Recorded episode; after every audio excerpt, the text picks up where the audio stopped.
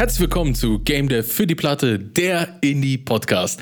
Ich bin Eric Engine Engineer, heute zusammen mit Wayner, dem Stuhl zur LAN-Party-Mitbringer. Ich mag unseren Namen. Oder der, Der Indie-Podcast gefällt's dir? Ist unverfänglich allgemein genug, um dass wir uns nicht so, also müssen wir uns damit beschäftigen, ob wir da schon richtig dazugehören oder ob das anmaßend ist, quasi als Hobby plebs sich mal kurz den Indie-Podcast zu nennen, aber ja doch, äh, hatte eigentlich was. Ja, doch, irgendwie hat jeder von uns doch auch ein Spiel auf Itch. Damit sind wir offiziell Indie, hast du recht. Ja, also indiger als Itch Indie geht ja gar nicht. Quasi, ja. Das stimmt.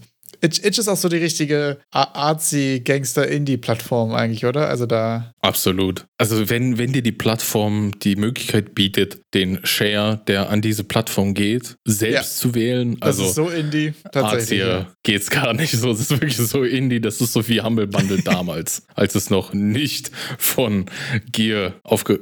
Die wurden noch von irgendwas übernommen. Von was war das denn? Nach Gar kein Dunst, wovon du sprichst. also damals gab es anscheinend bei Humble Bundle, konnte man auch den Share, der an Humble geht, einstellen. Und dann wurden die von Sätze XY Greedy Big Company ein übernommen, aufgekauft. Ah, okay. Und seitdem ist auch das äh, Also es fest. ist ja nur ein Mindestbeitrag auch, ne? Das ist ja jetzt nicht komplett fest. Also ja, aber der Mindestbeitrag ist fest und ich habe da irgendwo einen Artikel gelesen, dass die dann intern so natürlich A-B-Tests gemacht haben, wo am Ende mehr rauskommt. Ja, na klar. Hm, interessant, ja. Finde, also ah, ein Stück weit verstehe ich es auch, also weil die, das klingt immer so blöd, das klingt immer so, ein- so ein Devil's Advocate-Argument, aber die müssen ja auch irgendwie Geld verdienen, so. Deswegen versteht man das schon. Über wie hoch und wie legitim das ist und so weiter, kann man natürlich streiten. Aber wir waren gerade bei Indie-Themen. Ich äh, habe nämlich äh, die, die Tage, kann, kann ich schon mal vor- vorwarnen, nicht viel am Bonus Smash gearbeitet, nämlich gar nicht. Irgendwie die Woche einfach gearbeitet und jetzt am Wochenende auch zu gar nichts gekommen.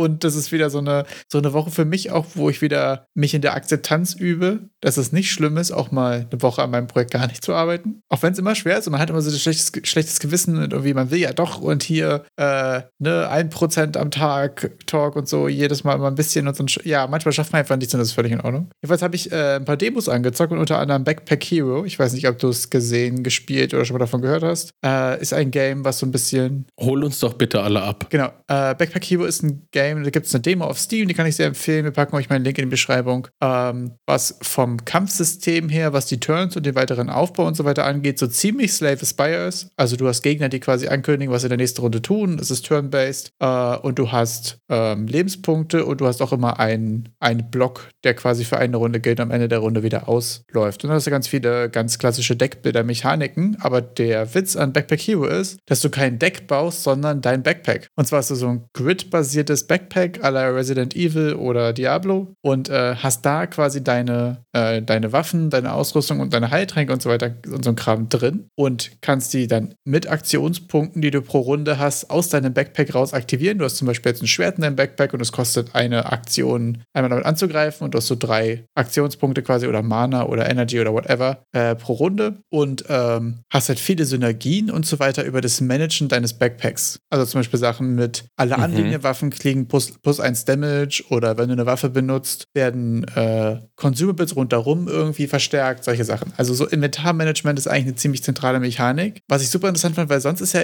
Inventarmanagement gerne mal so, äh, ja, Mäh, so, oh, muss das sein. notwendiges Übel bis hin zu super nervig. Einfach alles dazwischen. Und dass das quasi so als zentrale Mechanik rausgearbeitet wurde, fand ich irgendwie Game Design technisch übel interessant. War das bei Inventarmanagement auch bei Diablo 2 so gewünscht, dass dein Inventar irgendwie so winzig ist und du lauter Loot findest? Oder habe ich da irgendwas falsch, immer was falsch gemacht? Ähm, nee, ich glaube, es ist schon Teil des Konzepts, gerade bei Diablo, gerade wo du so Grindy-Sachen hast und so, dass du die ganze Zeit evaluierst, äh, was sind die besten Sachen, die ich jetzt hier mitnehmen will und so weiter. Und es gibt ja auch bei Diablo auch noch ein System, dass du Sachen, die du dabei hast, die dir, ich glaube, auch passive Boni und so weiter geben. Ich weiß gar nicht, ob es quasi Mechaniken sind oder ob es auch vor allem Stats und so weiter sind, aber es gibt auf jeden Fall auch Sachen, die du permanent mitnehmen kannst, die ja auch wieder ein Trade sind. Du tauschst deine Inventarplätze Mhm. und dann die Anzahl an Loot, die du mitnehmen kannst, gegen andere Boni, weil du dafür deine Slots verkauft hast sozusagen. Ähm, also da ist Inventarmanagement schon auch eine wesentliche Spielmechanik. mhm. Aber natürlich jetzt so von der casual klassischen Core Loop so eine Sache, die auch manchmal ja einfach hinderlich ist, beziehungsweise dich zu schwierigen Situ äh, Entscheidungen auch zwingt. Jedenfalls muss ich sagen, dieses Backpack Hero hat mich so sehr beschäftigt, dass ich das so interessant fand, dass wirklich so Inventar nicht nur Teil des Designs ist, sondern wirklich so wesentlicher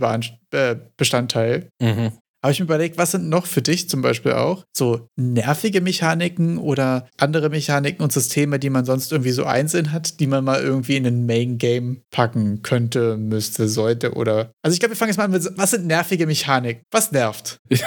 also, was nervt? Ähm, ja, wir fangen an bei Open World Games und Türme, auf die man klettern muss.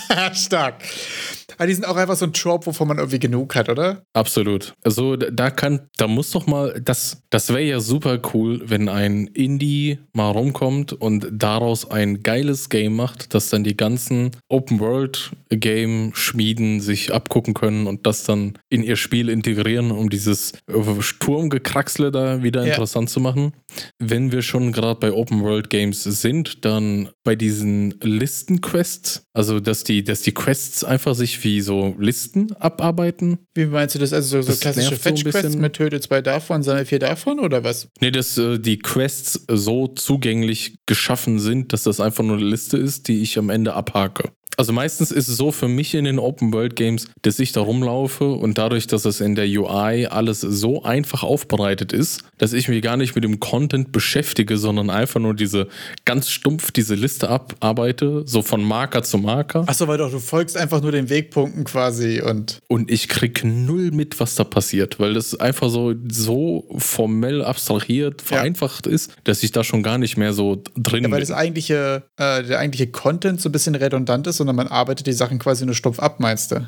Ja. Super unreflektiert. Absolut. Dieses Unreflektierte, dieses, mich interessiert gar nicht, was da passiert, weil ich die Lösung dieser Situation irgendwie eh auf der Map finde und andauernd angezeigt kriege und gar nicht selber irgendwas machen muss, so richtig. Das stimmt, den Gedanken hatte ich aber auch schon häufiger, gerade bei so Games, die dir eben so sämtliches Denken und sämtliche Autonomie ja irgendwie auch abnimmt. Also du hast einen Marker auf der Map, da latschst du hin und dann tötest du die, wo ein Ausrufezeichen drüber ist. Und dann gehst du danach zu dem Onkel, wo ein Fragezeichen drüber ist äh, WoW-Anspielungen hier bei Absolute also Intended. 90 Prozent weiß ich nicht mal, was ich da machen muss. Ich laufe da erstmal hin und weil, wenn ich nah genug bin, wird es mir eh nochmal angezeigt. Jetzt kill 10 ja. enemies oder so. Und, dann, und ich ah, ja, auch meist in dem Fall die Frage gar nicht, warum. Und ich finde, das sind die Sachen, die bei zwei, zwei Genres ziemlich präsent sind. Das sind einmal eben diese seelenlose Ubisoft Open World Games und andererseits bei MMOs. Ich habe das Gefühl, das sind die Sachen, wo, äh, ja, wo es quasi Staubsaugen ist. Ne? Also du denkst dabei nicht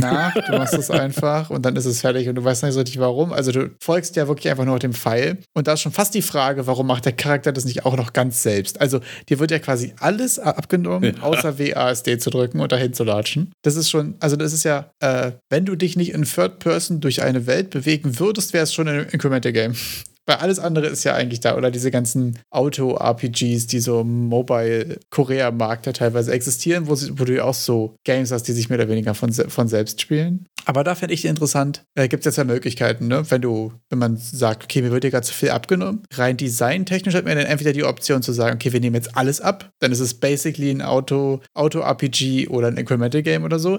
Oder wir nehmen nichts ab. Das heißt, du musst alles von Hand machen, du hast keine Karte, du musst nach dem Weg fragen, du musst wieder richtig rausfinden, welchen Gegner du gerade wie besiegen musst und so. Willkommen bei Dark Souls. Und das ist eine sehr interessante Sache, weil ich war about to mention Dark Souls gerade tatsächlich, weil ich nämlich bei mir eine Sache habe, ich finde Backtracking ist eine unendlich nervige ich weiß nicht, ist das so richtig eine, eine Mechanik oder eine, eine, eine Designentscheidung, irgendwie jedenfalls ein Konzept, dass du, Backtracking ist so, okay, du hast jetzt eine neue Mechanik, meistens aus Metroidvanias, glaube ich, quasi den Ursprung, dass du jetzt einen neuen Jump oder eine neue Bombe oder irgendwas hast und deswegen nochmal zurückgehen kannst und nochmal bei einer anderen Tür nochmal probieren, ob du jetzt wieder da wieder reinkommst. Und dann muss ich sagen, dieses Zurücklatschen, ohne dass sich jetzt da was Wesentliches geändert hat, um zu probieren, ob ich da jetzt rein, finde ich auch unendlich nervig. Und das besonders bei Games, die einen vorher so sehr in der Hand nehmen. Weil ich nämlich festgestellt habe, bei Dark Souls fand ich es nicht schlimm, aber Dark Souls hat einen von Anfang an auch selbst machen und denken lassen. Da war es dann so, dann hast du wahrscheinlich auch eher gedacht, bist du selber schuld. Ja. dass du gerade backtracken musst. Weil man ja eh in dem richtigen Mode ist, ne? Ich muss sagen, das ist mir bei, ich weiß gar nicht, welches Game das war. Komm wirklich nicht drauf. Es war auch eins von den Metroidvania-Games eher. Wo auch, es war relativ linear die ganze Zeit. Mir wurde eigentlich die ganze Zeit vorgekaut, wo ich gerade hin muss. Und dann war es so, okay, hier ist jetzt aber zu. Und jetzt musste ich plötzlich selber denken, wo ich hätte, woanders hätte abbiegen Oh können. So. Da hatte ich ja gar keinen Bock mehr drauf, weil ich habe ja die ganze Zeit bin ich hier autopiloted, weißt du, habe mir darüber ja keine Sorgen gemacht. Und plötzlich wird eine Sache von mir abgefragt, wo ich überhaupt nicht drauf vorbereitet. Und das fand ich dann ultra nervig. Das hat mich mega frustriert, ich habe aufgehört zu spielen. Also sind wir jetzt von Backpack Hero auf den Backtrack Hero gekommen? Yes. Aber ich glaube, das ist jetzt nichts, was man irgendwie, also das ist jetzt keine, kein so rausgelöstes System, fühlt sich jetzt jemand spontan nicht an, was man irgendwie in eine eigene Mechanik, ein eigenes Design packen könnte. Aber es ist definitiv ganz weit oben mit dabei bei Sachen, die ich nervig fand. Ich habe auf jeden Fall noch Quicktime-Events auf der Liste. Hasse ich auch sehr. Oh, die sind doch super. Also was so das, Das ist nochmal den, das ist den Toten, der gerade so halb, halb dösend, halb im Grab die äh, Cutscene sich anschaut, um den nochmal richtig die Panikattacke seines Lebens zu verschaffen. So ein Quicktime-Event aus dem Nichts. So wie, das ist ja nochmal der Test vom Lehrer, ob der Schüler auch wirklich zuhört. Ja, ich muss sagen, es gibt irgendwie zwei Sachen, die ich, und ist mir dabei nämlich aufgefallen, es gibt zwei Sachen, und da haben wir auch über beide schon mal gesprochen, weil ich finde es gerade in der Zusammenfassung so interessant, weil ich die Erkenntnis dabei gerade hatte. Es gibt zwei Sachen, die ich krass hasse. Und das sind einmal Quicktime-Events, die ja krampfhaft versuchen, einfach eine Cutscene irgendwie interessanter zu machen, for some reason. Habe ich noch nie verstanden, warum man das tun sollte. Und das andere sind redundante Fragen, oder? Wo man versucht ja irgendwie einen Dialog plötzlich interaktiv zu machen, obwohl er das nicht ist. Ich weiß noch, ich, am schlimmsten fand ich es bei, bei Pokémon war es zuletzt, glaube ich, bei Arceus Legends oder so, wo du am Anfang so, und willst du uns helfen? Ja, na, was habe ich für eine Wahl, Digga? Wenn ich Nein sage, stehen wir hier alle, passiert nichts. Das ist genauso schlimm, wenn man sich verabschiedet und gemeinsam an derselben roten Ampel steht, weil man in dieselbe Richtung musste. Das ist die Situation, wenn ich Nein sage. so, wir alle warten drauf, wir sagen, ja, okay, doch. So, warum gibst du mir Ja, diese okay. Auswahl, wenn es keine ist? Da finde ich beides ultra nervig. Ich könnte mir, um ehrlich zu sein, vorstellen, dass man Quicktime-Events aber interessant gestalten könnte, wenn das, also wenn das Scheitern des Quicktime-Events kein Restart-Point ist, sondern du quasi das perfekt machen kannst, so mittelmäßig und du kannst voll Wenn das verkacken. ein echtes Branching ist quasi. Aber dass die Story dann weitergeht, dass dann Branching ist äh, anhand deines Quicktime-Events, wie es da stattgefunden hat und äh, es integriert ist und auch eine sinnvolle Änderung der Story mit sich bringen, bringen würde, so. Dann würde ich es irgendwie richtig cool finden, so wie, ja, in dem Moment hat man es dann einfach Ja. nicht gerallt. Okay, jetzt hat er das Messer in mich reingesteckt. Ich muss immer an diese äh, Quick, äh, Quicktime-Event-Orgie bei Resident Evil 4 denken. Da gab es eine mit, wo man äh, mit, mit einem Messerkampf hatte und das war Quicktime, fünf Minuten Quicktime-Events aneinandergereiht, random irgendwelche ich Knöpfe dunkel. drücken. Da war auch was mit einem Stein, wo du dem wegrennen musstest, oder? Was auch super nervig war. Ja, das war noch, das war noch entspannt, weil das waren nur so zwei Knöpfe links, rechts drücken, aber diese, dieser Messerkampf, der war schon äh, anstrengend, weil es einfach random Sachen sind. Und sobald du irgendwas nicht erwischst, hast du verloren und fängst wieder von vorne an. Interessant, ja. Und d- da wäre es ja irgendwie cool, wenn es so weitergeht und okay, jetzt hast du das Messer in die Schulter gekriegt und dann bist du danach, kommst du einfach verletzt aus dem Kampf raus oder Äh, sowas. ich glaube tatsächlich, es gibt äh, ein Horror-Game, was es auf die Art und Weise ein bisschen gemacht hat. Ich weiß den Namen leider nicht, aber das ist auch so ein, du spielst quasi eine Gruppe Jugendlicher alleine im Wald in irgendeiner Cabin mal wieder. Und natürlich kommt irgendjemand, der will die alle wegschnetzeln und je nach deinen Entscheidungen und wie gut du die Quicktime-Events bekommst, ist wird, glaube ich, entschieden, wer und wie viele überleben. Also da hat es tatsächlich auch Impact und war auch nicht so ein Fail State Reloaden-Ding. Ähm, gibt es tatsächlich. Sonst habe ich gerade hatte ich gerade richtig dumm Gedanken. Aber ich bin jetzt auch zu stolz darauf, um ihn nicht zu sagen. Weil Quicktime-Events als Main-Game-Mechanik ist basically Guitar Hero, oder? also irgendwie nicht, aber irgendwie auch schon. Diese Vermutung äh, lasse ich zu. War einfach gerade so, ist mir gerade wie so random vorbeigeflogen. Äh, fand ich immer sehr interessant. Ähm, was ist ein Quicktime-Event? Äh, was nennt nicht Quicktime-Event? Was noch eine nervige Mechanik in den meisten Games ist, aber wo es auch wirklich ja einzelne Games zu gibt, ist auf jeden Fall Phishing. Ich glaube, eine Phishing-Mechanik. Wie bitte? Ja, natürlich. Ich finde, es gibt kein Spiel, das schlechter wird durch eine Boah, Phishing-Mechanik. ich hasse Fischen. Nenne mir ein einziges Spiel, in dem Phishing das Spiel schlechter gemacht hat. Digimon World Du, 2000. du, du merkst gerade, ich liebe Phishing. Äh, Das hat es besser gemacht. Nee. Hast du mal versucht, Citramon zu bekommen? Es ist so ein Pain. Natürlich. Also nur, nur, nur weil du mit deinen äh, oh, oh, oh, Tastaturfingern da den Controller nicht bedienen kannst. Also ich bitte dich. Phishing-Mechanik Okay, okay, ist. okay, okay. Wir haben ja einen Also, Phishing-Mechaniken-Fan. wir sind hier, wir gehen hier, äh, I'm going to die on this hill. Phishing-Mechaniken machen jedes Spiel besser. Game Dev für die Platte Folge 76 und eventuell die letzte. Okay, interessant. Aber nee, finde ich, find ich aber interessant, dass du sagst. Ich finde bei den meisten Sachen die Phishing-Mechaniken irgendwie redundant und ich merke, dass sie mir, ähm, dass sie, also die sollen ja auch so ein bisschen meistens Geschwindigkeit rausnehmen und du chillst sie mal kurz oder irgendwas. Aber ich finde sie doch sehr häufig zu unhandlich. Ich habe aber tatsächlich auch gerade kein gutes, konkretes Beispiel. Weil es es nicht gibt. Vielleicht Rainer, hast du da, vielleicht hast du mich da tatsächlich einfach, aber Ich, äh, dazu gibt es ja auch ein interessantes Video von, ich glaube, Game Makers Toolkit war das, wieso Phishing-Mechaniken eigentlich so Ja. beliebt sind, weil die so ein bisschen, besonders bei den actionreichen Spielen, auch, man kann ja nicht immer nur Action haben und dann kommt mal so ein kleines Minigame, das so vom Pacing ein bisschen langsamer ist, damit man nochmal ein bisschen runterkommt, damit die hohen Höhen in der Action noch besser zur Geltung kommen. Damit die Action mehr Action ist, ja. Ja, vielleicht, aber jetzt, äh, okay, noch mehr unter der Prämisse, dass du Fischen feierst. Hast du eine Idee? Hätte ich gerade ziemlich Bock drauf. Also, da sind wir eigentlich jetzt das perfekte Team, weil du Fischen geil findest und ich finde Fischen nicht so geil. Fischen als Main-Mechanik, was für ein Game würde man drum, drumrum. sch- Das gibt's schon, das nennt sich Dredge. Oh, stark. Du hast recht. Tja, also ich bitte dich, äh, es ist. Äh, Ja, Schachmatt. Habe ich auf der Wunschliste, will ich auf jeden Fall spielen, sah mega funny aus. Ich habe die Demo dazu gezockt, das war super interessant. Es gibt auch diverse, also diese F Spiele, die Phishing so simulieren, die Phishing-Simulatoren, die finde ich nicht so gut, gefällt mir nicht. Ich habe da nicht so Bock drauf. Keine Ahnung. Das ist, ich meine, da, da gehe ich doch besser selber mit der Angel an die Mosel und fischel da ein bisschen rum. Würde ja wahrscheinlich eh nur damit enden, dass ich mich da betrinke und den Fisch vergesse. Denke, das ist Angeln ein IRL-Konzept, oder? Hab das, Absolut. Hab das ich, Gefühl, so, das so. ich dachte, das Ja. ist doch Angeln. Man muss nicht immer die Leine ins Wasser auswerfen. Jedenfalls.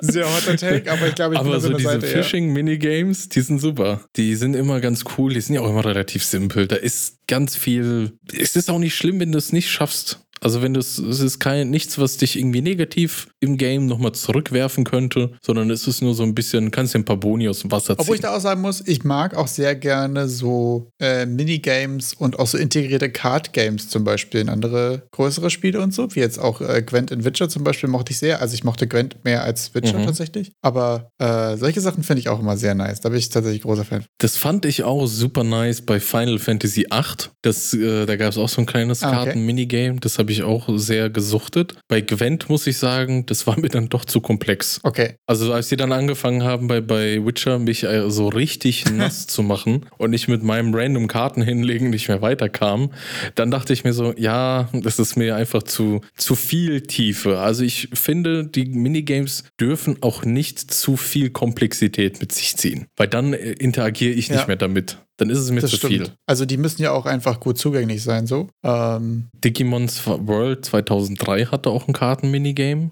Das fand ich auch cool. das habe ich, glaube ich, also ich habe es jetzt nicht nochmal gespielt, aber das habe ich damals auf jeden Fall nicht verstanden. Ich nicht mich erinnern.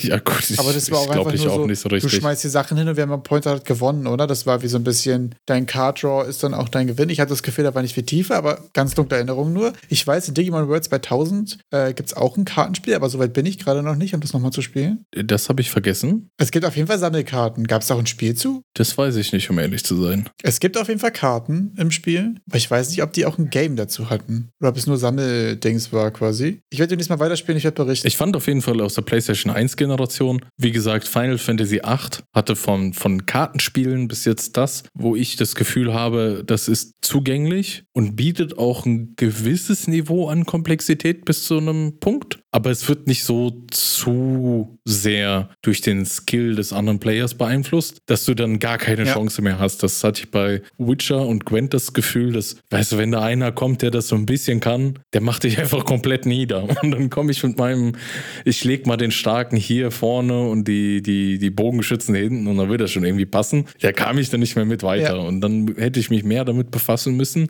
was ich dann aber auch nicht wollte, weil ich meine, im Endeffekt geht es ja auch bei Witcher um was anderes. Ja, habe ich tatsächlich tatsächlich ja gar nicht viel gespielt. Ich habe die äh, Gwent Standalone da ein bisschen gespielt gehabt. okay, aber siehst du, die haben, konnten sogar ein Standalone-Game draus machen. Äh, ja, die haben ja quasi das dem Multiplayer-Game und es gibt ja auch noch dieses andere, was quasi ein Singleplayer-Kampagne-Ding ist, was mehr oder weniger eher eine Puzzle-Game-Natur eigentlich hat. Hm weil das mehr oder weniger fertig, ge also so feste Szenarien sind quasi, die mehr oder weniger so eine Lösung dann haben. Es fühlt sich mehr wie ein Puzzle-Game an, fand ich aber auch sehr interessant eigentlich. Das klingt ja schon fast nach Schach. Äh, ja, hat es in dem Fall auch viel. Also vor allen Dingen so Schach, würde dir vorstellen, so du hast eine Situation auf dem hm. Feld und du hast dann sechs Züge, das, das zu klären. So, das war so ein bisschen das Feeling davon. Aber interesting auf jeden Fall. Wenn wir jetzt schon am Fischen sind, ich habe auch ein bisschen im Internet in Reddit rumgefischt und ich bin auf einen Reddit-Post gestoßen und ich glaube, das ist jetzt die eine super secret Steam-Verkaufsmasche. Oha, müssen wir das wieder rausschneiden? So wie immer, wenn wir Secret-Erkenntnisse haben? Zum Hintergrund, da hat im Reddit-Post äh, ein Game Developer, der hat ein Studentenprojekt auf äh, Steam gestellt,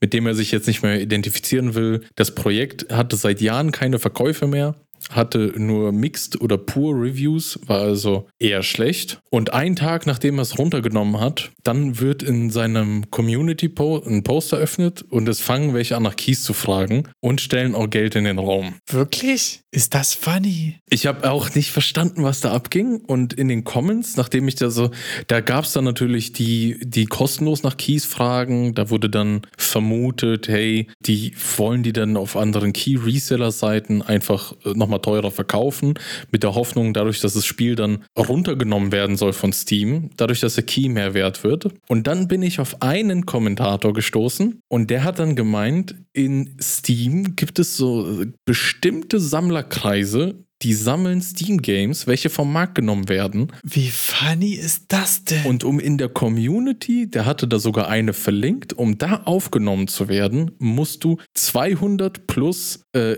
Unlisted Games bei dir in deiner Steam-Bibliothek haben, um da reinzukommen. Wie funny ist das denn? Es gibt quasi doch Digital Collector, ja. mehr oder weniger. Die einfach nur, weil dein Spiel weg vom Markt ist, sagen, ich will's haben. Ich glaube, ich habe noch eine Gift-Variante von Eternal Crusade in meiner Steam-Bibliothek. Die ist ja da wahrscheinlich. Musst du mal schauen, was du dafür kriegst. Von einem äh, Warhammer 40k-Game, was eingestampft wurde. Weil dann hat sich auch ein anderer Kommentator gemeldet und der meinte, der hätte durch sein Runternehmen vom Spiel Spiel innerhalb eines Tages ein paar tausend gemacht, weil er die dann einfach zu ridiculous high prices da anscheinend verscherbelt hat. Und, und diese Sammler da einfach. Ist das Und das funny? Ganze lief auch über DMs dann. Also wir, wir reden hier dann davon, dass du auf jeden Fall dich um die Steam-Fee drücken kannst. Und ich weiß nicht, wie legal das ist, aber ich glaube jetzt nicht, dass du da zum Finanzamt läufst und das dann auch noch meldest als Einnahmen. Also Wahrscheinlich auch steuerfrei. Ja, doch, das machst du schon. Das macht man schon, klar. Aber Steam meldest du auf jeden Fall nicht. Ist das funny? Na, wenn du den einfach so dann den Key generierst, also. Und das ist jetzt die, die super geheime Verkaufsmasche, wenn dein Game sich nicht mehr verkauft. Wild. Ja, dann nimm es einfach runter und verscherbel dann per One-on-One -on -One über DMs äh, deine Keys an irgendwelche Collectors. Weil da war auch so ein bisschen,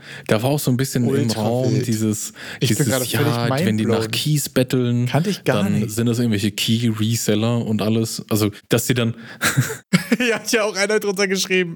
Maybe you found a new market, make a game and delist it to get sales. Ist, ja, ist das funny? Also, wir reden jetzt ne, von einem Punkt eines Projekts, wo das seine Blütezeit schon längst überschritten hat und wir versuchen aus dem Leichnam ja noch ein paar Kröten rauszuschlagen. Und ich fand es auch super interessant. Das ist dann quasi nach der Humble Bundle Phase, wenn wir über Jeff, äh, Jeff Vogel hier, der ja. Spider-Web Guy, nach seiner Timeline quasi sprechen, ist ja die letzte Phase, die Bundle Phase. Das ist dann nochmal danach die Phase. Die können wir jetzt nochmal dranhängen. Ist dann so der It's Dead Sellout. Ist das funny abgefahren, ja. Und es, es spricht auch nichts dagegen, dieses Delisted Game dann nochmal zu remastern, paar 4K-Texturen drauf zu klatschen und als Remaster dann wieder reinzustellen auf Steam für die nächste Blütephase. Denn so ist der Kreislauf des Indie-Devs. Ultra wild. Also, ich finde ja, es gibt immer mal im Internet irgendwie interessante Communities. Und es gibt ja auch Leute, die wirklich ihr Steam-Profil leveln und Badges sammeln oder die Achievements handeln und Bots Mods laufen lassen auf irgendwelchen random Games, um Achieve zu, Achievements zu bekommen und so, ne? Und immer mal wieder gibt es eine Ecke, die man doch noch nicht kannte. Ja, ich finde es sehr interessant, dass das auch so diese Steam-Bibliothek ja anscheinend für manche so ein Aushängeschild ist. Also so, hey, guck, guck mal, was ich in der Bibliothek ja. habe. Das, ich weiß nicht, was ich davon halten soll. Also ich kann es schon verstehen, wenn man dann so ein prall gefülltes Ikea-Billigregal da stehen hat und dann seine ganzen Games da drin stapelt und wenn einer mal vorbeikommt, das so ein bisschen bestaunt, weil es ja auch so ein bisschen so eine Persönlichkeitsaussage hat, welche Games hast du schon gespielt und sowas. Das, ich glaube, die Steam-Bibliothek ist das neue Bücherregal. Aber ich habe bei Steam habe ich so das Gefühl, sogar ich habe ich hab wenig Steam-Spiele, glaube ich, aber nicht mal da. Ja, ich bin doch überhaupt nicht beeindruckt von ja, deinem und nicht mal da habe ich alle, also ich habe die nicht mal alle gespielt. Also es ist so, sogar da habe ich welche drin, die ich nicht gespielt habe, wo ich mir so denke. Ja, man hat ja auch Bücher im Regal, die man nicht gelesen hat. Es geht ja nur um den Zweckfaktor. Ja, deshalb ist mein Bücherregal zur Hälfte mit Mathebüchern gefüllt. ich habe keins, was soll ich sagen? Who am I to judge? Aber das ist auch wirklich so ein interessantes Gefühl, denn man denkt immer schon, dass man das irgendwie, dass man alles weiß und dass man alles kennt und dann gibt es immer wieder solche Sachen. Und äh, apropos Sachen, wo man das Gefühl hat, man weiß es schon. Du hast mir ein Video geschickt, letzte Woche schon, was ich aber nicht geschafft habe zu gucken. Und ich habe den Hot Take, okay. den sehr, sehr, sehr hotten Take, dass ich es auch nicht gucken brauche. Eine, eine Sekunde an alle Zuhörer. Das Video ist Your Awesome Game Ideas Are Worthless von Bite Me Games. Werden wir natürlich verlinken.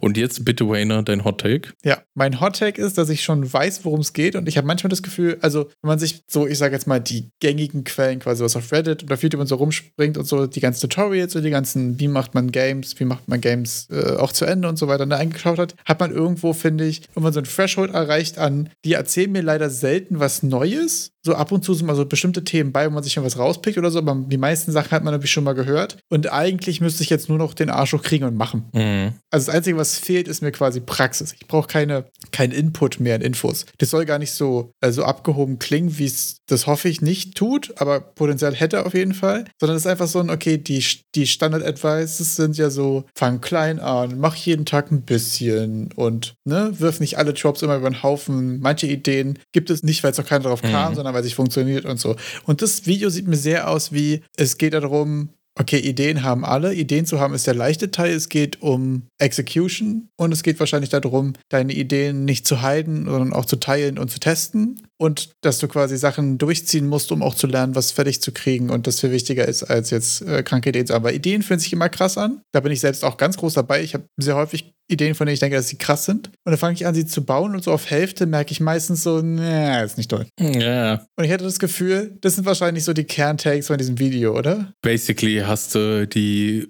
wichtigsten Punkte abgearbeitet, aber wir können nochmal über die Punkte iterieren, die da im Video genannt wurden. Also es fängt so ein bisschen an, ja, Ideen kommen außen, von außen so oft, besonders oft an Techies. Also, ne, sobald du programmieren kannst, kommt dann der Schwager vom Bruder, dem sein Bekannter mal schnell vorbei und sagt, hey, ich habe so. die perfekte App-Idee. Und dann machen wir, du programmierst es, ja. ich habe ja die Idee gehabt und dann machen wir 50-50. Ja. Das hört man ständig. Jetzt kurze, kurze Zwischenfrage. Ist dir das IRL schon mal passiert? Nein. Ich musste gerade nachdenken. Ich nehme mich auch nicht. Ich bin immer neidisch. Ich bin so, okay, ich strahle scheinbar nicht die Kompetenz aus, dass irgendjemand will, dass ich für ihn eine App mache, weil ich habe natürlich keinen Bock, es zu tun, aber ich will schon so, gerne mal gefragt aber, aber ich will es nicht machen, ne? Aber so, man will ja schon so, ja, vielleicht komme ich auch nicht so als der kompetente äh, Programmierer rüber, wobei das auch dann auch, da das auch stimmt.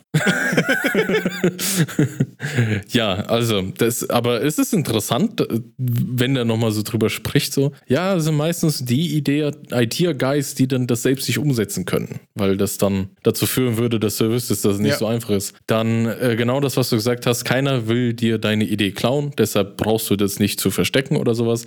Jeder ist damit beschäftigt, seine eigene shitty Idee umzusetzen. Und er, das fand ich, das hat mir richtig von der Seele gesprochen du bist ein Clown, wenn du erstmal ein NDA auf den Tisch legst, bevor du irgendwann da irgendwie deine Game-Idea teilen willst. Das hatte ich schon ein paar Mal. Ich habe, ich glaube, ich habe äh, nur von I Need a Team Unterhaltungen und so, ich habe mich, glaube ich, bestimmt mit 10, 20 Projekten unterhalten und ich glaube, ich habe sieben oder acht mhm. NDAs gesehen. Ja, also bei mir kam mal sogar jemand über mein Video, das ich auf YouTube habe, zur Quest, wie man da Unreal Engine macht, kam der in meinen Stream ja. vorbei auf Twitch und wollte dann auch irgendwas Business oder so machen. Und dann habe ich gefragt, ja, was, was geht? Ja. Was für Business und so. Und dann war auch erstmal okay, dann unterschreibst du erstmal NDA und ich so, naja, okay, tschüss. Da war es für mich direkt tot. Ja, ich muss auch sagen, dass äh, ich finde es auch schade wirklich, aber ich habe auch äh, das Gefühl, das war die Regel, wo quasi innerhalb der ersten fünf Nachrichten NDA schon fällt, kommt nicht ein Prototype raus. Die Leute, mit denen ich geschrieben habe und die coole Projekte hatten und so weiter, wo auch ein Prototype bei rausgekommen ist oder sogar ein fertiges Projekt in ein, zwei Fällen, waren die, die keine NDA hatten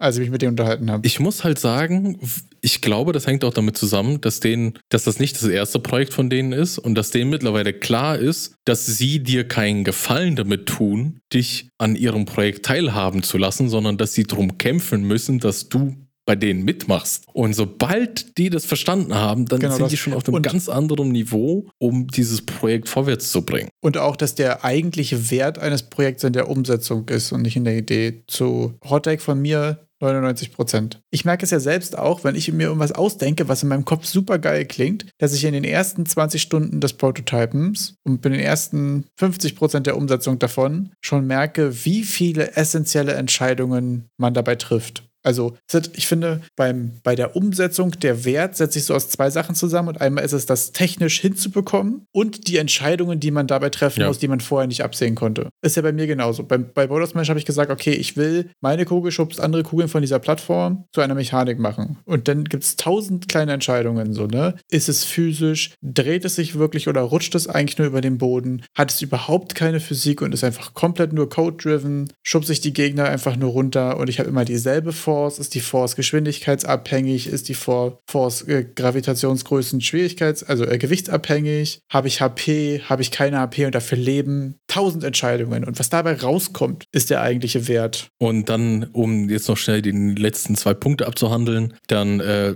du solltest nicht deine Idee, das hat auch ein bisschen dazu gehört, verbergen und auf diesen einen Community Release warten, so irgendwie nicht dieses große Datum, wo du deine geheime super Idee bekannt gibst sondern frühestmöglich so, Community ja. anfangen aufzubauen, weil da ging es dann nämlich auch ein bisschen so drum, äh, die Frage mit, soll ich mein Game announcen, bevor ich einen Publisher habe? Und äh, der hatte ja. in dem Video auch irgendjemand mit seiner, in seiner Community, der sich dagegen entschieden hat, es zu announcen, weil er das mit Publisher machen wollte. Und er wirklich in diesem Video, du bist einfach ein Idiot. Denn frühestmöglich Community aufbauen, denn Publisher wollen Validierung deiner Idee. Wenn du ankommst und hast 1000 Likes auf irgendeinen Tweet, wo du das äh, ankündigst, dann ist es schon viel, viel mehr wert als nur, ja. ich habe diese eine Idee. Das fand ich interessant, das hatten wir doch auch bei dem Publisher Talk auf den German Dev Days mitgenommen, ne? Dass Publisher wirklich auch ähm, da interessiert dran sind, dass du schon mal Social Media Kanäle hast, dass du schon Community aufbaust und so weiter. Und was auch in dem Marketing Talk auf der GDC ganz großer zentraler Punkt war, es gibt halt einfach kein Hype in Indie. Es gibt nur Growth. Kannst nur reinstarten, aufbauen, aufbauen und quasi den langsamen Weg den Berg erklimmen. Du kannst nicht sagen, okay, jetzt hier von heute auf morgen großes Announcement, Bam, Hype, dann Release und dann die Stonks, sondern du kannst nur langsam aufbauen, immer wieder den Leuten. Ne? Das war auch das, das Avengers-Problem, wurde, wurde, hatte er das genannt, ne? Äh, dass du ja basically ähm, die großen Games vorne auf der großen Konzertbühne hast und du bist auf einem Festival und willst irgendwen anders ja. in der Crowd irgendwo um dich rum ansprechen. So, da kannst du nur Schritt für Schritt versuchen, äh, quasi Awareness zu schaffen und äh, deine Community auch zu finden. Und der letzte Punkt war, sei nicht der Idea Guy, sondern mach einen Prototypen, so schlecht er auch sein, sein mag. Fang an, deine Idee zu validieren und geh dann erst den Leuten mit deiner Idee auf die Nerven. Absolut. Also, das ist auch eine Sache, die ich gemerkt habe, ne? Nur quasi schon mal ein Tag. Und wenn es nur am Wochenende mal so zwei, drei Stunden sind, zwei, drei Stunden rein zu investieren, um die Idee, die man hat, umzu, äh, umzusetzen, da lernst du so viel mehr, als wenn du zehn Stunden anderen Leuten davon erzählst. Weil wenn du die erstmal die ein, zwei Stunden deine Idee gepostet hast, hast du die ersten großen Probleme schon das erste Mal festgestellt. Und danach hast du dann, kannst du immer noch darüber iterieren, kannst sagen, okay, die Sachen haben Spaß gemacht, die nicht, die habe ich technisch geschafft umzusetzen und die nicht. Und dann weißt du, was du danach machen kannst und dann kannst du ja auch wieder iterieren. Also genau, dann kannst du erstmal hingehen in den Copyshop, dir deine NDA-Papiere zehnmal vordrucken und dann rausgehen. Ja, und da muss ich natürlich auch sagen, äh, bei den Reddit ID der Teambegegnungen und so weiter habe ich auch gesagt, wenn es einen Prototype gibt, oder schreibe ich eine NDA. Ganz einfach so. Weil wenn, wenn es so weit ist, dann finde ich es auch völlig in Ordnung, wenn jemand sagt, okay, ne, das ist jetzt hier Bare Bones, wir möchten jetzt doch, wir haben ja irgendwie doch was aufgebaut und wollen jetzt nicht, dass irgendjemand hier uns in den Release reingrätscht mhm. oder so. Wenn schon was da ist, dann gibt es ja auch was, was schützenswert ist, so dann verstehe ich das ja auch ein Stück weit. Ja, ich glaube, das, das ist die Regel, auf die haben wir uns schon mal geeinigt, oder? Ich glaube, das war ganz am Anfang, in den ersten zehn Folgen oder so, wo wir die Geschichten aus dem E-Nut-Garten hatten. Das war irgendwann so, wann würdest du denn einen NDA unterschreiben, irgendwie unter dieser Frage? Ich glaube, ich nicht mal für einen Prototype. Genau, ja. Also ich bin, ich bin doch bei, die müssen mich schon sehr, sehr überzeugen, dass ich überhaupt mitmache bei dem Projekt, weil irgendwelche Ideen machen, hey, habe ich gar kein Problem mit. Kann ich auch meine eigenen alle so. Ja, aber ich will die Prototypes auch immer gerne sehen. Ich muss dazu sagen, ich unterschreibe aber auch NDAs. Da habe ich überhaupt keine Hemmungen. Ich glaube, ich habe in meinem Leben schon, weiß nicht, 10 oder 20 NDAs für Scheiße unterschrieben. Da habe ich überhaupt keine Hemmungen. Deswegen bin ich da eigentlich auch ziemlich leichtfertig. Ich bin da immer so ein bisschen reserviert, weil, also irgendwie sind es ja dann dennoch meine persönlichen Daten. Oder ich ja. habe es noch nie probiert, aber ich könnte ja auch mit irgendwelchen Quatschnamen unterschreiben. Ja, das muss war am Ende auch so ein bisschen mein Gedanke. Ich dachte mir auch so, ja, so richtig 100% Bulletproof hier von, von hier nach UK und hier wurde mir kurz auf Disco was rübergeschoben und ich habe was runtergekritzelt. Ist auch egal, wahrscheinlich im Endeffekt. Also will ich jetzt auch nicht, also unterschreibt bitte nicht leichtfertig im Internet Dokumente von irgendwelchen fremden Personen. Äh, nochmal kurzer Disclaimer hier und anderer Disclaimer. Nehmt keine äh, Tipps zu Rechtsfragen von zwei Auf aus einem Podcast an. Zweiter noch größerer Tipp. Äh, Tipp an der Stelle. Aber das bedeutet nicht, ihr sollt Dokumente unterschreiben. das auch nicht. Also das erste meinte ich schon trotzdem auch ernst, aber nimmt trotzdem auch nicht zu ernst, was wir hier sagen. Also das darauf wollten wir raus. Sehr gut. Haben wir das auch geklärt. Was gibt's noch? Eine offene Frage an dich. Es ist ja vor wenigen Wochen ist ja die Quest, die Meta Quest 3 erschienen. Äh, Metas neuestes VR-Konsumentenprodukt. Und ich habe mich gefragt, auch nach ein bisschen Reddit überfliegen natürlich, ähm, dort wird halt auch oft gemeckert, VR-Spiele sind zu wenig da. Und ist VR-Games, VR-Gaming nicht dadurch auch einfach gerade ein sehr dankbares Umfeld? Was ist denn deine Meinung dazu? Also ich habe das Gefühl, mit der Meta Quest und auch mit dem Apple-Ding, was gerade ausgekommen sind, ist natürlich jetzt gerade eine Sache, die gerade krass boomt. Und vor allem die Meta Quest 3, also mit der 2 hat man ja schon gemerkt, dass die irgendwie große, große Wellen geschlagen hat. Und mit der 3 habe ich das Gefühl jetzt auch nochmal. Ich muss aber dazu sagen, dass ich es insgesamt nicht so richtig einschätzen kann, weil ich da überhaupt nicht involviert bin. Ich hatte tatsächlich es immer noch nicht geschafft, mal ein VR-Headset aufzuhaben und habe dementsprechend auch noch nichts im VR gegamed. Ich bin da ehrlich gesagt, das ist für mich fast so, fast so schlecht greifbar wie Mobile äh, von, von der Spielerseite her. Aber insgesamt habe ich das Gefühl, das ist noch ein Bereich, der relativ ähm, untouched ist. Beziehungsweise es fühlt sich an, als wäre das ein Markt, der nicht so oversaturated ist wie der Rest. Aber eben auch, weil ich das Gefühl habe, da wirklich was Gutes zu machen und so ähm, technisch anspruchsvoller ist. Du hast ja deutlich klarere Design-Constraints, äh, du hast große Hardware-Abhängigkeiten, wenn ich das richtig im Überblick habe, je nachdem, was für ein Headset äh, der Spieler hat und so weiter, was da den Support in die verschiedenen Auflösungen und die verschiedenen technischen Möglichkeiten gibt, was jetzt die Performance und so weiter angeht. Und eine sehr kritische Performance-Abhängigkeit, weil ja, wenn du low in die Frames gehst, mhm. Motion Sickness ein großes Thema ist. Wenn du in der Lage bist, glaube ich, die technischen Constraints Constraints, ich sag jetzt mal, ge gestemmt zu bekommen, glaube ich, ist es so von dem Markt her, kann ich mir vorstellen, gerade super dankbar. Oder wie ist dein Eindruck da? Boah, ich habe mir da auch mal Gedanken dazu gemacht. Ich habe ja selber äh, zu, zu, zu meiner VR-Brillensammlung, ich habe die PlayStation VR-Brille, die erste, dann habe ich die Quest 2 und da ist es so, dass ich aber das auch jetzt irgendwie doch nicht so viel benutze. Also mit doch nicht so viel benutzen heißt es, ich hatte die locker seit sechs Monaten keine einzige mehr auf. Und davor dann wahrscheinlich auch äh, acht Monate nicht. Interessant. Also wahrscheinlich jetzt innerhalb eines Jahres einmal aufgehabt. Ja, die Games sind, wie soll ich das denn jetzt richtig ausdrücken? Also es gibt nicht so viele Games, die mich interessieren persönlich. Und selbst die, die mich interessieren, so war es dann ja. auf der Quest 2, dadurch, dass die in diesem Meta-Quest-Shop sind, habe ich auch gar keine Lust, die da zu kaufen, weil die auch verdammt teuer sind. Im Gegensatz besonders zu Steam-Spielen, weil da basically jedes Game so 20 bis 30 Euro kostet und die Games dann irgendwie so zwei Stunden lang sind. Kurze Ultraplap-Frage: Kannst du mit der Quest 2 Spiele aus Steam nicht spielen? Ich kann mit der Quest 2 Spiele aus Steam spielen, aber dann muss ich die vom, also das Spiel läuft dann auf dem Computer und nicht auf der Quest 2 selber. Ja. Die Quest 2 selber hat ja auch eine Hardware drin, also ist ja quasi quasi wie, wie, wie, wie ein Ja. Smartphone,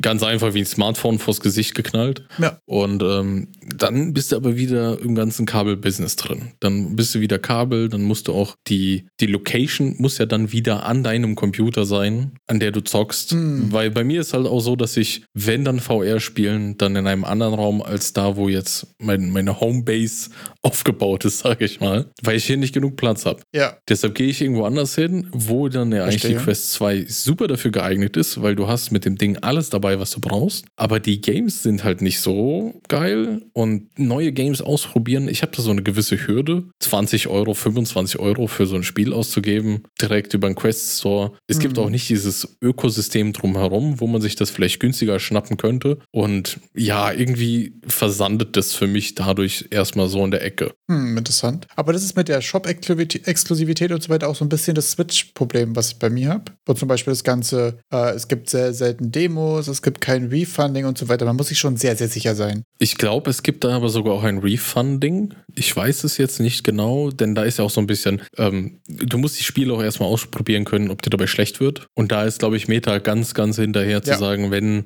dass du es immer zurückgeben kannst, falls es dir irgendwie das mal ausprobieren kannst. Okay, interessant. Wie viel Kabel hast du denn da bei der Quest 2, beziehungsweise jetzt bei der Quest 3, was du denn da irgendwie transportierst? Ist es einfach ein Kabel oder sind es da acht Kabel? Wie kann ich mir das vorstellen? Bei der Quest 2, wenn du die an den Computer anschließt, um mit der eben das Bild auf dem Computer berechnen zu lassen und über Steam dann zu spielen, eines, Ja. ein Kabel. Das war bei der PlayStation Okay. VR, das war ein richtiger Kabelsalat, das alles zum Laufen zu bringen. Aber dann im Endeffekt zum Headset lief dann auch nur ein gebündeltes Kabel. Okay. Das versteckt sich dann so ein bisschen die Kabelkomplexität hinter so einer Kiste, an denen du dieses eine Kabel von der Brille ransteckst. Also da ist immer so eine gewisse Friction, das aufbauen zu können. Hm, okay, schwierig, ja. Weshalb ja dann von der Quest zumindest das Konzept ziemlich, ziemlich interessant ist, dass du die komplette Hardware alles schon drauf hast, aufsetzen und loslegen. Ja, interesting, auf jeden Fall. Was ich bei der Quest 3 jetzt interessant fand, äh, ich bin in letzter Zeit ziemlich viel auf TikTok unterwegs, weil ich auch den GDC-Talk zu Falter Voice und TikTok gesehen hatte und gerade mal ein bisschen gucken wollte, was ist so, ähm, was gibt es so an Game Dev-Content und insgesamt so Games-related Content? So, was ist da einfach gerade so der Kram, den man so schaut und wie sind so die Formate, ne? Und ich sehe da übertrieben viel gerade Quest 3 Content über Leute, die äh, quasi das zum Arbeiten mehr oder weniger oder einfach für ihr Monitor-Setup benutzen. Und das finde ich total verrückt, weil ich das noch nie gesehen habe, dass ähm, Leute in einem VR-Kontext so mit ihrem, ja, ich stehe jetzt hier mit meinem Triple-Monitor-Setup gemütlich auf der Couch-Dings. Und es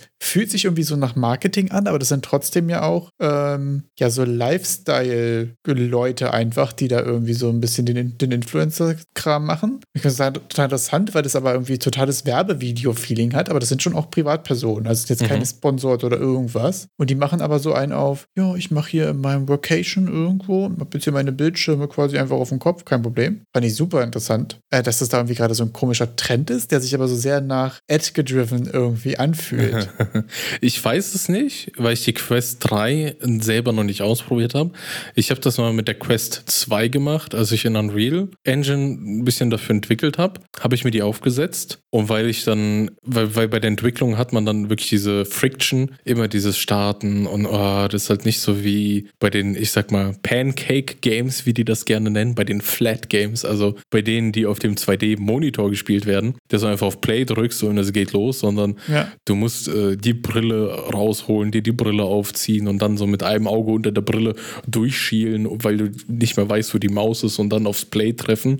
Ähm, da konnte man dann wirklich die Monitore, die Windows-Bildschirme sich auf die Quest machen und dann habe ich einfach mit der Quest 2 auf dem Kopf mir die Bildschirme so vors Gesicht gemacht und dann einfach programmiert und alles gemacht. Und das hat relativ gut Ja. geklappt. Ich meine, ich habe dann natürlich die Tastatur nicht gesehen, die Maus nicht gesehen, aber ich sag mal, Ich wollte gerade sagen, das war noch ohne Pass-Through, ne? äh, ja, und da ist jetzt der Unterschied mit der Quest 3, dass der Pass-Through anscheinend immens verbessert worden sein soll, dass das auch mit Farbe durchgeht und die Bildschirmauflösung von der Quest 3 so weit angestiegen sein soll, dass man auch Text entspannt lesen kann. Denn ich weiß noch, bei, bei der Quest 2, das war auch super anstrengend. Ich war nach einer Stunde da wirklich gelutscht. Habe ich das Ding abgenommen. Weil die Auflösung so klein und war. habe mich dann hingesetzt und erstmal, boah, Auflösung zu klein. Dann, man versucht das mit dem Auge so zu fokussieren, aber das geht nicht so richtig, weil das halt ja so ein bisschen alles gefaked ist, ne? Und dann äh, gibt es da so ein gewisses Mismatch, dass dieser Effekt, der hat auch sogar seinen eigenen Namen und sowas. Aber das ist halt sehr anstrengend dann mit der Zeit. Also ich konnte da nicht wirklich lange drunter irgendwas machen. Ich weiß jetzt nicht, ob das mit der neuen besser ist, aber an sich war das schon ziemlich cool. Also wenn man dann im Weltraum schwebt und sich äh, drei riesige Bildschirme Wandgröße vor die Nase projizieren kann. Finde ich auch sehr interessant. Also zu den zur Game-Entwicklung von den VR-Spielen ist mir noch ein Punkt gekommen, dass die Eintrittshürde für ein VR-Game aber bedeutend höher ist als jetzt für normale klassische 2D-Spiele. Also 2D-Spiele jetzt im Kontext mit soll auf einen Bildschirm der ablaufen. Denn in VR hat man immer dieses Interaktive, man hat Hände, man muss alles dreidimensional gestalten, wo du bei klassischen Games halt auch schon mit einem 2D Top-Down-Game irgendwie was Spielbares schaffen kannst, ist bei der bei VR-Games halt auch die Hürde einfach viel, viel höher, weil du so, so vieles machen musst, um überhaupt mal irgendwie ins Spielerlebnis zu kommen. Ja. Und dann muss dort auch alles durchdesignt sein. Alles halt eben für 3D ausgelegt sein. Absolut. Ich habe das Gefühl, ne, also von 2D auf 3D auf VR ist der Overhead eigentlich jedes Mal deutlich schon im wahrsten Sinne des Wortes Ja. mit Dim Dimension größer einfach. Also das ist auch, glaube ich, die Sache, die, was die Einstiegshürde angeht. Und wenn dann als, als Solo-Dev, wenn man das mal so in den Raum schmeißt, ist das halt auch echt erstmal eine Hürde, in die man sich reindenken muss. Und wenn man da auch nicht so richtig Bock drauf hat, des Geldes wegen, wäre das dann auch schwierig. Ich glaube, da kann man vielleicht auch andere Sachen machen. Ja, auch ein wirklich ein großer Unterschied ist, der in dem Fall, glaube ich, nicht zu unterschätzen ist im Vergleich zu klassischem PC-Game Dev, ähm, den man, glaube ich, ja auch beim Mobile zum Beispiel hat, aber auch insgesamt bei Softwareentwicklung allgemein. Sobald du Hardware hast, die du irgendwie in, in, mit into account taken musst, ich habe aber gerade keinen deutschen Wort dafür, keinen deutschen Wort, ey, wirklich sprechen ist bei mir heute ganz schwierig. Mal gute Grundlage auch für den Podcast. Äh, macht es die Sache immer schwieriger, weil du immer mit Hardware testest, mit verschiedenen Inputs und so weiter. Also die verschiedenen VR-Konzepte haben ja auch ganz unterschiedliche Controller und so, ne? Das ist alles nicht so einfach. Wenn du für ein PC-Game machst, dann hast du eine Maus, Tastatur und maximal noch ein Problem mit drei verschiedenen Con Controller-Arten, wo A und B, X und Y vertauscht sind oder manchmal der linke Stick und das D-Pad vertauscht sind so. Das ist dann so die Dimension an Lux- Luxusproblemen, die du dann hast. Und wenn du sonst PC-Gaming machst, so, dann hat halt jeder seine Maus seinen Controller und kann machen, was er will. Äh, mit Monitoren und Auflösungen und so. Ist es jetzt auch mit Ultrawide und so noch ein bisschen dazu gekommen, aber das sind meistens Sachen, mit denen du dich nicht auseinandersetzen musst. Und wie du schon sagst, so hier musst du ja erstmal gucken, wie kann ich überhaupt komfortabel entwickeln, wenn ich so ein Ding die ganze Zeit im Gesicht zu hängen habe und da ja auch reingucken will. Bei VR ist es auch so, dass Standards gerade geschaffen werden oder auch geschaffen wurden. Zum, ich glaube, das ist das XR irgendwas. Das ist, glaube ich, von denen, die auch Val Vu- Vulkan gemacht haben und so. Diese gibt dann so Komitees, die machen dann hier API-Standards und sowas für, für VR. Äh, ja, ich glaube, im Unity-Kontext gibt es ja zum Beispiel OpenXR und es gibt das Mixed Reality Toolkit und so. Da gibt es ja immer mal quasi auch so Pakete, äh, die so Baselines für sowas. Ich glaube, OpenXR ist ja von der Chronos Group, genau, danke. Mir war der Name nicht eingefallen. OpenXR ist ja quasi der Standard, der jetzt so sich ein bisschen etabliert für so die Headsets. Das Problem ist aber, dass irgendwie OpenXR wird für diese ganzen PC-Headsets verwendet und dann kommt halt Meta um die Ecke und hat das erfolgreichste Headset und macht deshalb seinen eigenen Kram. Also wir reden gerade bei Quest 2 Verkäufe über 10 Millionen. Das heißt, die sind eigentlich schon am Markt, ich glaube, der größte Grad. Vor allen Dingen im B2C sind sie auf jeden Fall, glaube ich, der Standard, ja. Und dadurch ist es dann so eine, so eine gewisse auch Fragmentierung von, von den Sachen. Ich hatte nämlich ein paar Mal bei der Quest 2 versucht und da hat die nicht so doll mit OpenXR funktioniert. Und da war dann so, verwende doch einfach das Hm, okay. Meta-Quest eigene Ding. Da gibt es auch so eine eigene äh, Unreal Engine-Version dazu. Das kannst du dir auch runterladen und selbst bauen und compilen. Und das sind nämlich genau die Sachen, die du dich bei einem 2D-Plattformer oder einem Das 3D-Souls-like nicht mit beschäftigen musst. Da, da gehst du davon aus, da, hat, da haben die meisten Das ist, Controller glaub ich, mit der einer Grund. Schultertaste in der Hand und dann geht's los. Exakt. Fand ich jedenfalls, ja, finde ich super interessant. Aber ich sag mal, da ist Free Real Estate. Also, da ist so viel noch Platz. Ne? Wer da Bock hat, kann sich da eigentlich was? Ich weiß nicht, ob free, aber da ist auf jeden Fall noch Real Estate zu holen. Aber das Free Ja, hat einen ganz ist großen halt, ne, Stern dran. Die Zeit, die Zeit, die man da reinsteckt, ist ja eh Hobby. Ne? Ist doch alles toll. Machen wir doch aus Spaß.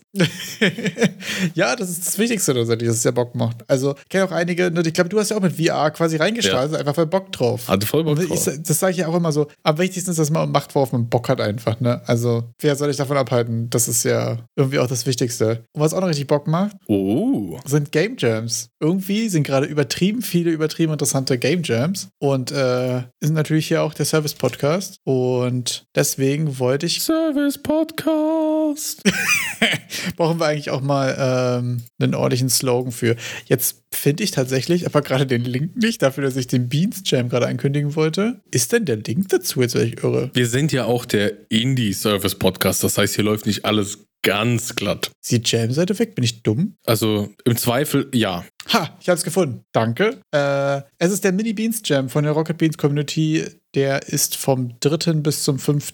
November, also an dem folgenden Wochenende. Äh, ziemlich coole Community. Äh, wir haben ja letztes Jahr mitgemacht, hat mega Bock gemacht. Können wir auf jeden Fall mal pauschal empfehlen. Bist du dabei? Ich glaube eher nicht. Schade. Ich werde vielleicht eine Statistenrolle einnehmen, falls du dabei bist. Ja, wir können ja ge- gemeinsam brainstormen. Ähm, sonst ist noch ähm, von dem FemDevs Meetup auch noch ein Jam, und zwar vom 17. bis 19. Also von der FemDev Meetup Community. Äh, auch auf jeden Fall eine ziemlich coole Aktion. Wir packen euch die Links mal in die Beschreibung, könnt ihr selber mal reingucken. Femdev wie weiblich. Genau, das ist die, äh, die Community mainly um Women und ma ma marginalized Groups in Game Development, um da allgemein zu supporten. Und die haben auch, ich glaube, sogar jährlich ein Jam. Super cool. Bin ich jetzt gar nicht up to date. Äh, wie häufig das stattgefunden hat, habe ich aber jedenfalls gesehen, fand ich ziemlich cool. Ähm, klingt ziemlich witzig. Guckt mal rein, falls ihr auf der Suche seid nach einem coolen Event. Ähm, und wir haben noch den Games Ground in Berlin. Es ist so ein bisschen ähm, die DEFCOM in klein in Berlin vom 9. bis 11.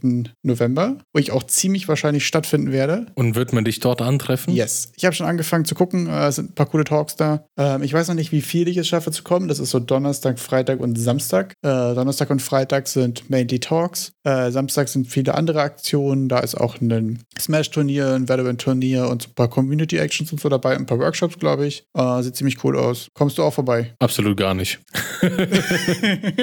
du musst den GFTP-Stand alleine halten. Werde, werde ich machen. Ich finde, wir haben es auch was ganz gut aufgeteilt, oder? Wir haben quasi die German Dev Days gemeinsam gemacht und danach haben wir beschlossen, gut, wir gehen da nicht wieder zusammen hin, deswegen warst du bei der DevCon, würde ich gehen. Boah, immer den komischen dabei. Boah, nee. Reicht denn auch wieder? Nee, genau, gibt auf jeden Fall ein paar, paar coole Talks, ähm, auch ein paar coole Workshops dabei gewesen. Ich werde euch ähm, beim nächsten Mal wahrscheinlich noch eine kuratierte Liste mitbringen von Sachen, die interessant sein könnten, beziehungsweise ihr könnt ja auch mal reinschauen, wenn es etwas Spezielles gibt, was euch interessieren würde und ihr schafft es nicht vorbeizuschauen, dann kann ich ja gucken, ob es bei mir nochmal in den Schedule passen würde. Und wenn wir jetzt schon im Service-Teil dieses Podcasts sind, gibt es diese Woche auch noch ein neues Uh. kleines Unity-Asset for free und zwar ist es diesmal ein UI-Pack Ein UI-Pack.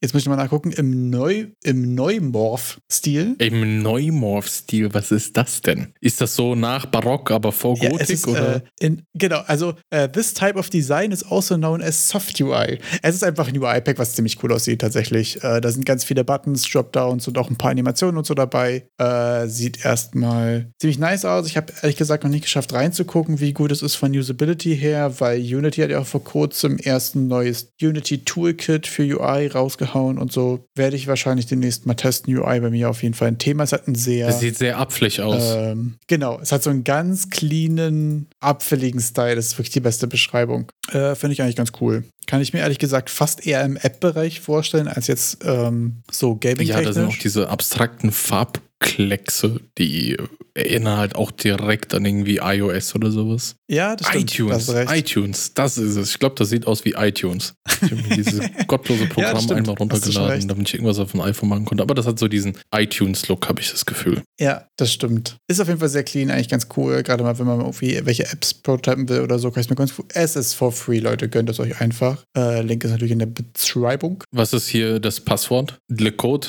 Äh, das Passwort. um es frei von jeglichen monetären Zuwendungen zu erhalten? Äh, der der Coupon-Code ist DOOZY, D-O-O-Z-Y, alles groß geschrieben. Sehr schön. steht auch nochmal im Discord. Im Discord findet ihr auch alle Links zu allen unseren Folgen, die wir je gemacht haben.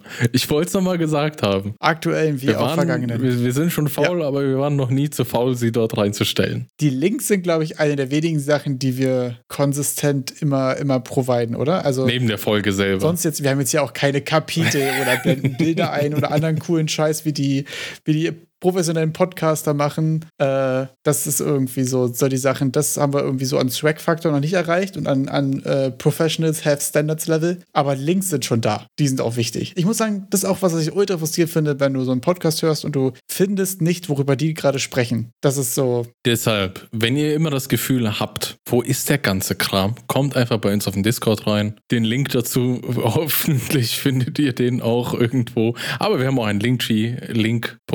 Warte mal, linktr.de slash gftp. Ja, na genau da. Und sonst in der Beschreibung bei der blauen Schrift, die unterstri- unterstrichen ist, das ist, weil es so ein Link ist. Und da klickt man drauf und da steht Discord. Das ist es. Das ist es. Die ist auch immer da. Bitte nicht die Beschreibungen lesen. Doch, eigentlich, eigentlich, ihr könnt mal bitte Bezug nehmen. Liest jemand von euch diese Podcast-Beschreibungen? Ich muss sagen, ich schreibe jede Woche eine Folgenbeschreibung. Und ich glaube nicht, also weil ich selbst noch nie eine Folgenbeschreibung gelesen habe von irgendwem anders, muss ich ehrlich zugeben. Ich habe mehr Folgenbeschreibungen geschrieben als gelesen, als wir Folge 2 aufgenommen haben. So, das ist einfach so der Fakt. Und deswegen würde es mich mal sehr interessieren, habt ihr schon mal Folgenbeschreibungen gelesen? Könnt ihr, könnt ihr, könnt ihr gerne mal Bezug nehmen. Und habt ihr den Code in den Beschreibungen gefunden? Denn wenn ihr die alle zusammen, aber ich will da jetzt auch nicht weiter drüber reden. Oh, leichtes Foreshadowing. Wenn irgendjemand dieses Easter Egg findet. Sprich nicht zu viel, Wayner, sprich nicht zu viel. Ja, wir, wir machen jetzt, wir müssen, nee, ich muss, ich, ich muss gerade, ich muss, glaube ich, gerade richtig los. Tschüss, bis nächste Woche. Tschüss. Ab Wurst im Kofferraum.